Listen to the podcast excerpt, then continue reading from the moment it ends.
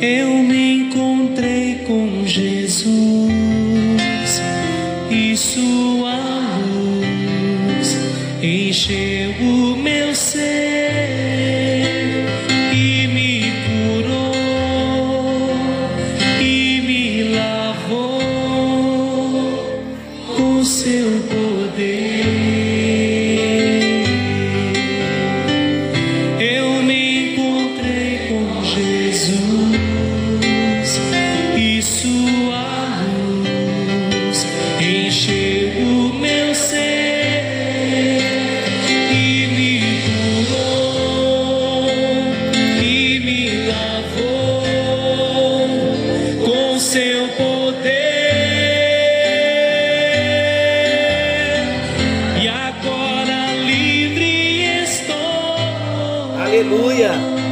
Glória a Deus! Quando nós temos um encontro com Jesus, a luz de Jesus, a luz da palavra, a revelação de quem Ele é, ela enche o nosso ser. Graça e paz. Está chegando até você mais um encontro com Deus. Eu sou o pastor Paulo Rogério, da Igreja Missionária no Vale do Sol, em São José dos Campos. Que alegria podermos, em mais um encontro com Deus, estarmos partilhando da palavra do nosso Deus. Como é bom ter tido um encontro com Jesus. Se você que está me ouvindo ainda não teve a sua experiência de um encontro com Jesus, abra o seu coração, receba a palavra do Senhor e você vai poder experimentar a luz, a revelação, o conhecimento de quem Ele é. E quando nós temos luz de quem Ele é, Ele vai revelar quem nós somos. E Ele mesmo, na pessoa do seu Santo Espírito, nos fará pessoas melhores, pessoas melhores aqui na terra, para uma boa convivência.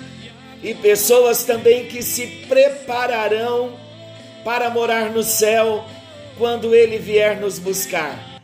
Glória a Deus! Estamos falando nesse tempo sobre o Sermão do Monte. E nós começamos a falar, ainda introduzindo o nosso assunto, só tivemos dois encontros, mas eu disse que à medida em que eu fosse descobrindo novos materiais, à medida em que Deus fosse trazendo à luz, nós não deixaríamos de estar trazendo aqui. Pois bem, eu recebi um material ainda hoje por uma irmã muito abençoada pelo nosso Deus, a nossa querida Esmeralda, e ela me enviou um material, um livro do, do John MacArthur Jr., e ele fala da importância do Sermão do Monte, e esse material também vai nos ajudar muito, e também tem um desejo muito grande de que a irmã Esmeralda participe conosco de alguns encontros, de algumas gravações. Daqui a pouco vamos nos organizar e daqui a pouco estaremos ouvindo também a irmã Esmeralda no nosso encontro com Deus. Então eu quero partilhar um pouquinho do material que ela me mandou, falando sobre a importância do Sermão do Monte. E existem pelo menos cinco razões pelas quais é importante nós estudarmos o Sermão do Monte. A primeira importância, a primeira razão pela qual nós precisamos estudar o Sermão do Monte é que o Sermão do Monte ele mostra a necessidade do novo nascimento. Nunca podemos agradar a Deus por nós mesmos, na nossa própria carne. Essa é uma verdade bíblica. Nós nunca conseguiremos agradar ao nosso Deus na nossa própria força. Os únicos que desfrutarão as bem-aventuranças são os coparticipantes da natureza divina. Quem são os coparticipantes da natureza de Deus? São os que experimentaram o novo nascimento. temos dois encontros com Deus com o título Encontro Novo Nascimento, melhor. Então assista, ouça, melhor dizendo, o Novo Nascimento 1 e 2, e você vai entender sobre esta bênção de nos tornarmos coparticipantes da natureza divina. O Sermão do Monte, ele reforça a lei de Moisés, nos mostrando a necessidade de salvação. Vamos entender melhor. Na lei de Moisés, nós ouvimos sobre fazer isto e não fazer aquilo. A ênfase na lei de Moisés está relacionada às ações. O Sermão do Monte, ele aborda o tema de maneira mais diretamente relacionada às atitudes. Vamos entender. No Sermão do Monte, quando nós estudamos o Sermão do Monte, ele afirma os ensinamentos do Sermão do Monte, afirma que nós não podemos viver nem um dia em uma condição de bênção sem considerar o novo nascimento em Jesus Cristo. No Sermão do Monte, então, nós vemos a situação desesperada do homem sem Deus. Então, na lei, o próprio nome diz, na lei de Moisés, nós ouvimos falar sobre fazer isto e não fazer aquilo. A ênfase na lei de Moisés está relacionada às ações do homem. Mas no Sermão do Monte está ligada, relacionada diretamente às atitudes. Então, o que o Sermão do Monte nos ensina? O Sermão do Monte nos ensina que não conseguiremos mudar as atitudes por nós mesmos se não nascermos de novo. Então precisamos considerar a experiência do novo nascimento em Jesus, porque sem o novo nascimento, o homem está morto espiritualmente diante de Deus, e isso nos mostra esta situação desesperada do homem sem Deus. Você sabia que o homem sem Deus, morto espiritualmente, ele nunca verá a Deus? Nunca o homem sem Deus estará na eternidade com Deus. Mas no Sermão do Monte, as atitudes, elas também, o Sermão do Monte nos ensina que não conseguiremos mudar por nós mesmos precisamos de algo a mais. E o que é esse algo a mais? É o novo nascimento por obra do Espírito Santo. Nós falamos no encontro anterior que nós não conseguimos mudar por nós mesmos. Falamos que o homem não pode querer ser o seu próprio Deus. Então nós precisamos de Deus, precisamos de Jesus como nosso Salvador. Então, a primeira razão pela qual é importante nós estudarmos o Sermão do Monte é porque o Sermão do Monte vai mostrar a incapacidade do homem, vai mostrar a impossibilidade do homem de mudar a si mesmo por conta própria. Então, nós vemos no novo nascimento a primeira razão é a necessidade do novo nascimento. Mas a segunda razão pela qual nós precisamos estudar o Sermão do Monte é que o Sermão do Monte ele aponta claramente para Jesus e talvez seja a maior e única compreensão que podemos ter da mente de Cristo. Vamos explicar melhor. A pergunta é: você quer saber o que Jesus Cristo pensa? Se você quer saber o que Jesus pensa, precisamos estudar o seu sermão. Precisamos estudar o Sermão do Monte. Você quer saber por quem o seu coração realmente bate? Precisamos estudar o Sermão do Monte. No Sermão do Monte, nós vamos descobrir por quem de fato nosso coração bate, isto é, as intenções e motivações do nosso coração. Então precisamos estudar o Sermão do Monte. Você quer saber o que Cristo realmente pensa sobre a vida e sobre o modo de viver? Então precisamos estudar o Sermão do Monte. Então, se queremos ter uma compreensão da mente de Cristo, precisamos estudar o Sermão do Monte. Esta é a segunda razão. A terceira razão pela qual nós todos precisamos estudar o Sermão do Monte é que o Sermão do Monte descreve para os cristãos o único caminho para a felicidade.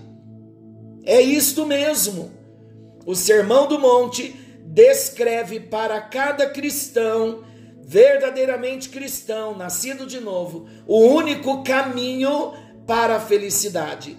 Se você deseja ser feliz, que é o que todos nós desejamos, se desejamos estar cheios do Espírito Santo, não podemos sair à procura de qualquer experiência mística nenhuma experiência apartada da palavra de Deus, ela poderá ser positiva para nós. É aí que muitas seitas nascem do místico. Então o conselho do Sermão do Monte é: não vá atrás de algum sonho enganoso. Não fique pulando de reunião em reunião, tentando pegá-lo no ar. Pegá-lo quem? Pegar o Espírito Santo no ar. Não! Precisamos apenas conhecer a fundo o Sermão do Monte e colocá-lo em prática na nossa vida. Essa é a terceira razão. Então, na busca da felicidade, nós precisamos ser cheios do Espírito Santo. E o Sermão do Monte nos ensina. A quarta razão pela qual precisamos conhecer o Sermão do Monte é que o Sermão do Monte é o melhor meio de evangelização que nós já conhecemos.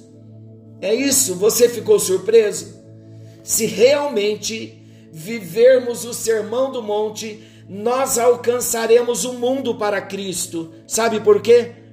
Porque a nossa vida será a pregação a nossa vida transformada com os princípios do Sermão do Monte será a pregação para o um mundo que não conhece Deus.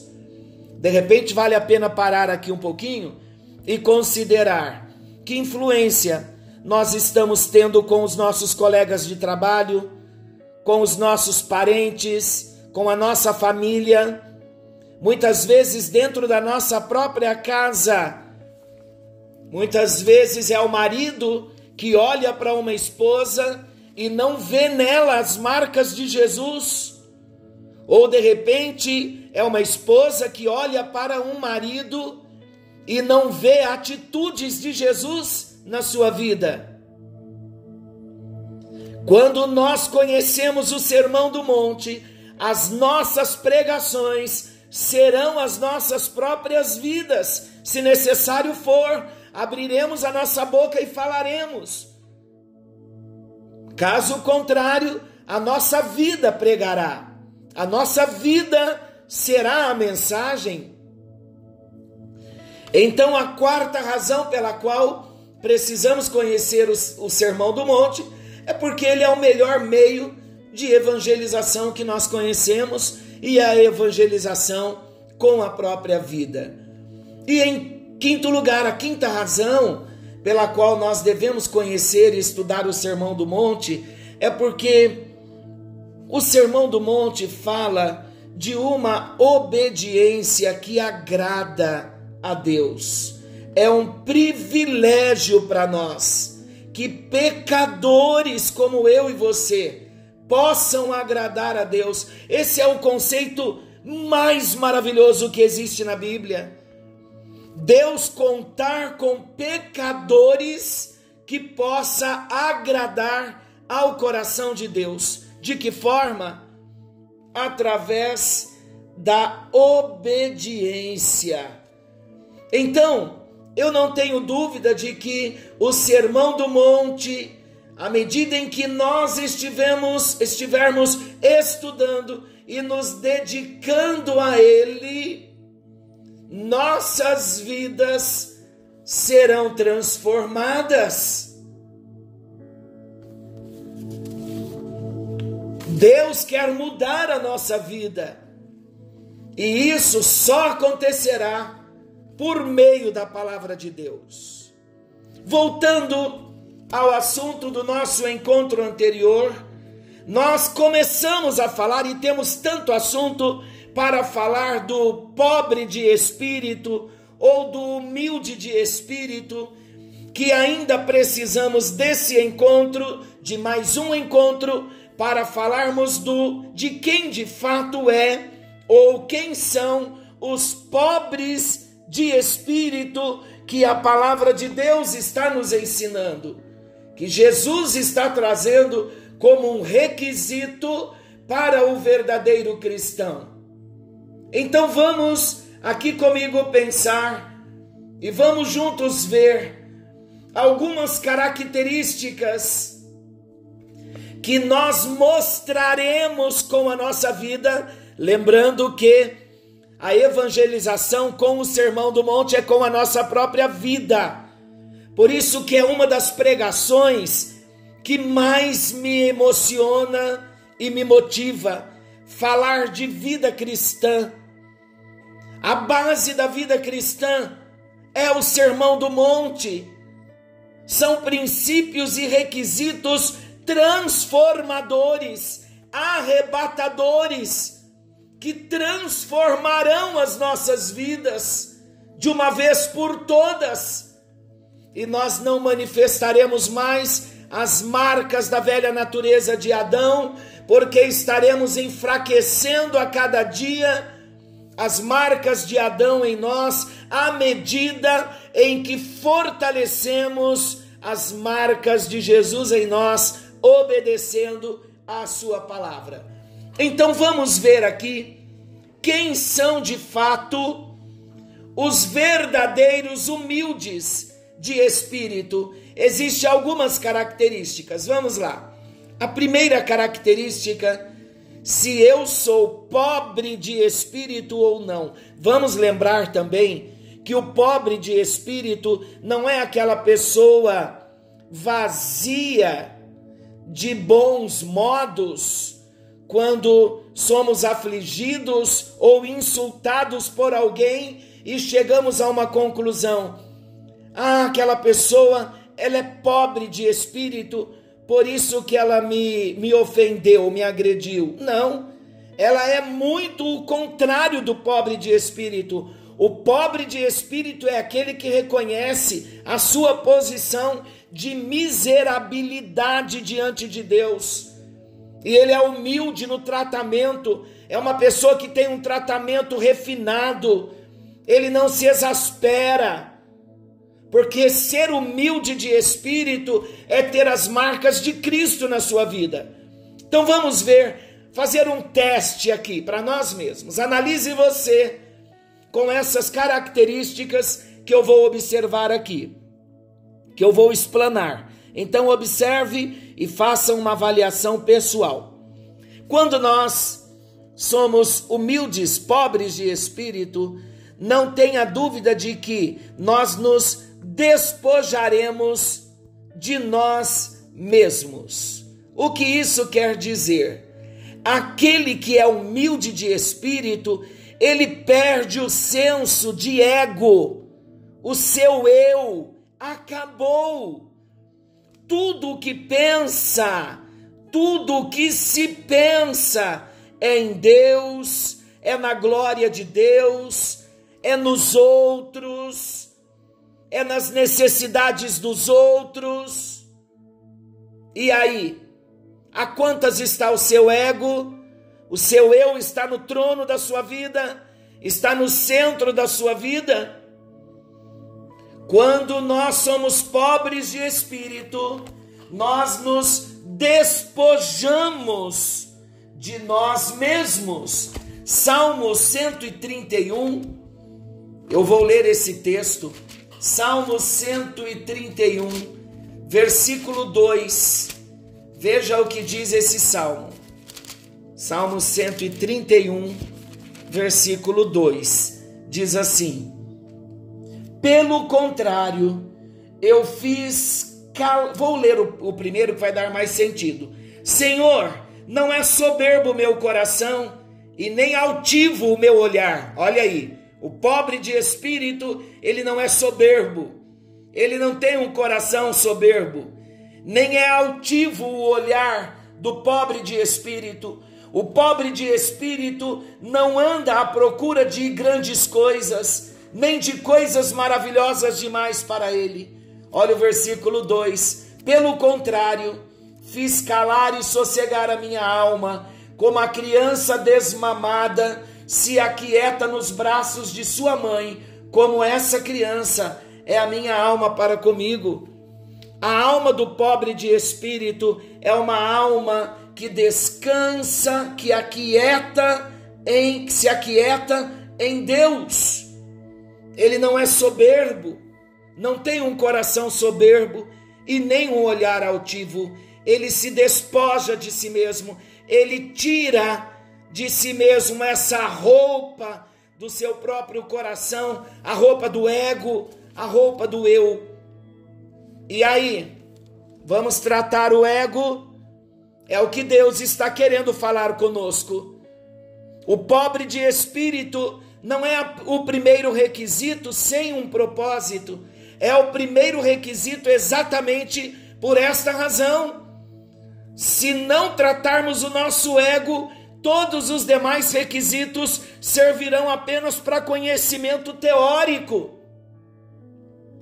Mas eu acredito que não é um conhecimento teórico que nós queremos. Nós queremos um conhecimento revelado.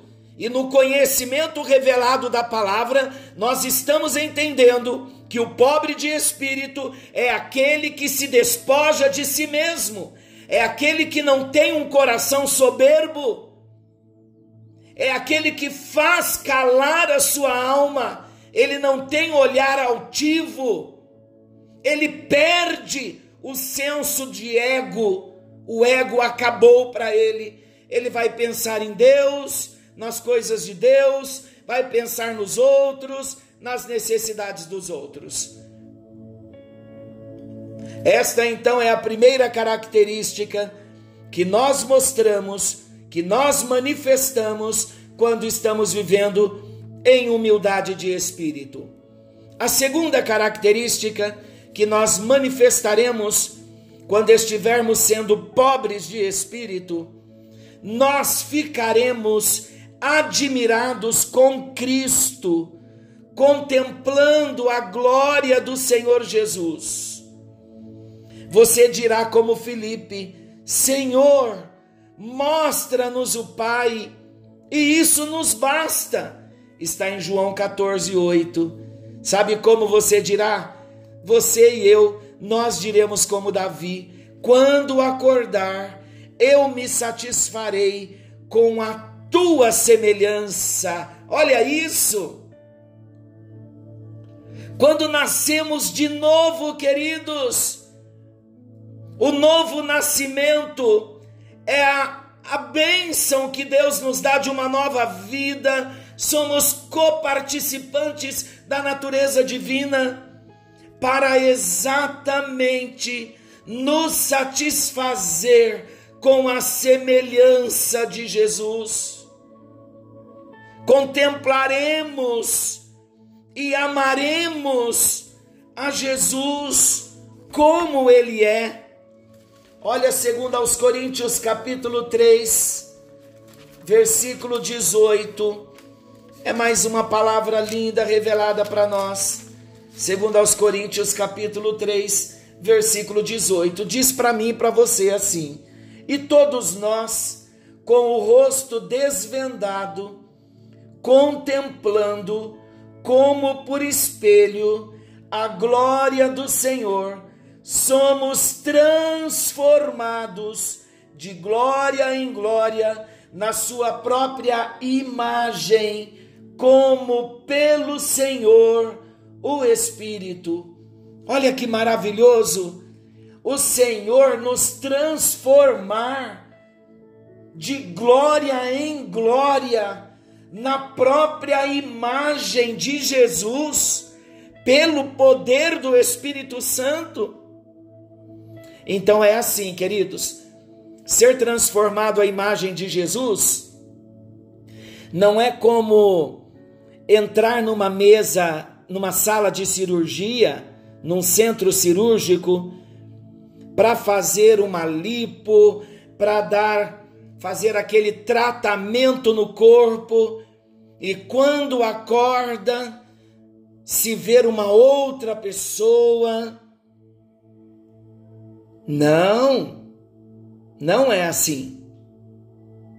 Manifestar a glória de Jesus, a imagem de Jesus, ser transformado a imagem de Jesus é uma luta e um desafio diário, é um chamado, é um exercício diário. Não tem como eu fechar os meus olhos e dizer: Deus, estou aqui parado, imóvel, e eu quero, quando sair daqui, ser moldado na imagem de Jesus. Não, são as provas são as lutas, são as dificuldades, são os momentos prazerosos, são os momentos de bênção, é um conjunto todo que vai agregando em nós, que vai transformando a nossa vida, que vai trazendo maturidade para nós, e aí então vamos refletindo quem é Jesus. Você não quer se parecer com Jesus? Sermão do Monte é a ferramenta usada por Deus para trabalhar o nosso caráter. Sabemos que precisamos trabalhar com o nosso ego, precisamos nos despojar de nós mesmos. Se somos pobres de espírito, se nascemos de novo. E lembrando também que não é uma opção dizer, ah, eu não quero ser pobre de espírito, eu vou escolher outro requisito. Não! Todos os requisitos são para nós, como cristãos nascidos de novo. Não desanime.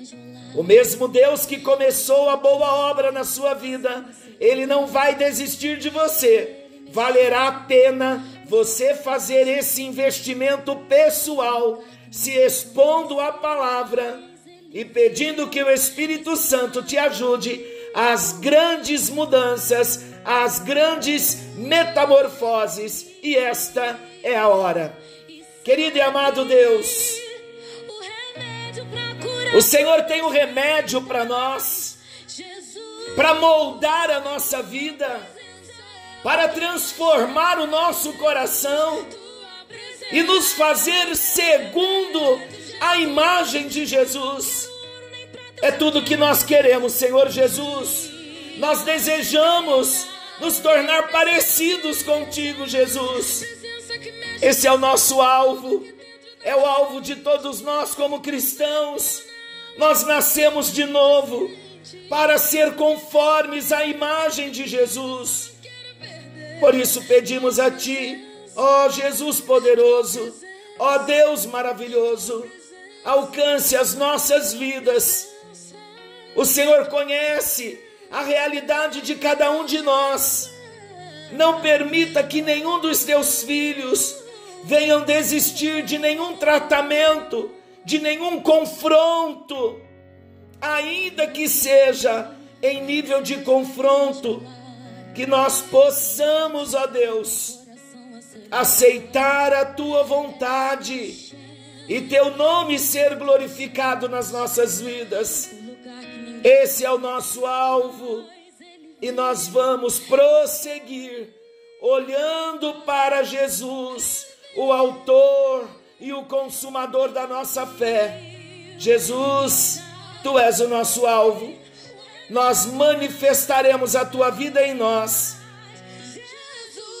Cremos que vai chegar o dia que a nossa pregação será a nossa própria vida transformada.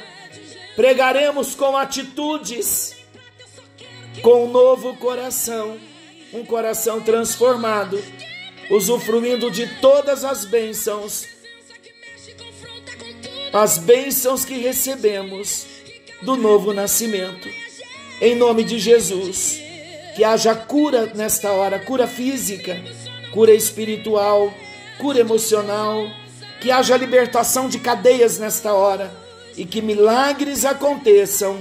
No nome bendito e poderoso do Senhor Jesus, nós oramos, entregando as nossas vidas, tudo que temos e tudo que somos, nas tuas mãos, para a tua glória para a glória de Deus Pai, Deus Filho e Deus Espírito Santo. Amém. E graças a Deus. Que o Senhor te abençoe e te guarde. Querendo Deus, amanhã estaremos de volta nesse mesmo horário com mais um encontro com Deus.